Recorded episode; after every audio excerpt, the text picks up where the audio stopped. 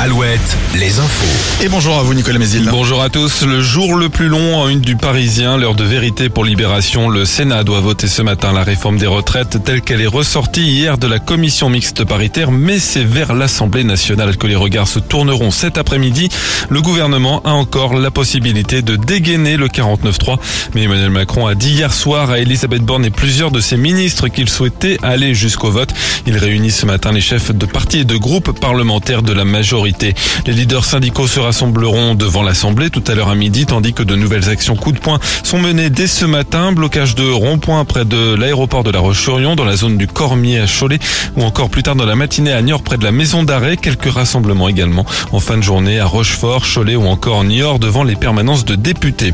L'épidémie de grippe est repartie à la hausse la semaine dernière, surtout en ville et chez les moins de 15 ans. Les consultations chez les médecins ont augmenté de 40% en une semaine.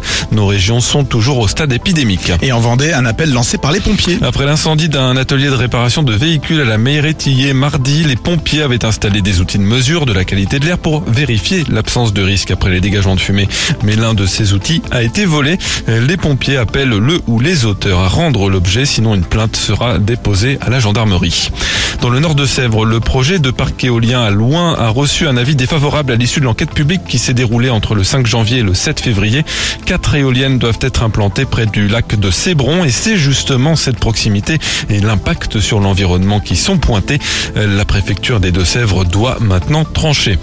Il était le patron du foot français quand l'équipe de France a remporté sa première Coupe du Monde en 1998. Claude Simonet est mort à l'âge de 92 ans dans la nuit de mardi à mercredi à Nantes le football français perd un dirigeant qui a marqué l'histoire de notre sport, a réagi par communiqué Didier Deschamps, le sélectionneur de l'équipe de France, qui livrera euh, tout à l'heure à 14h la liste des joueurs retenus en équipe de France pour les deux prochains matchs des Bleus, les 24 et 27 mars prochains contre les Pays-Bas et l'Irlande.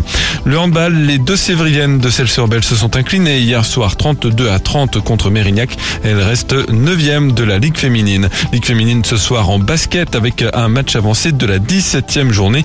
Angers reçoit Landerneau.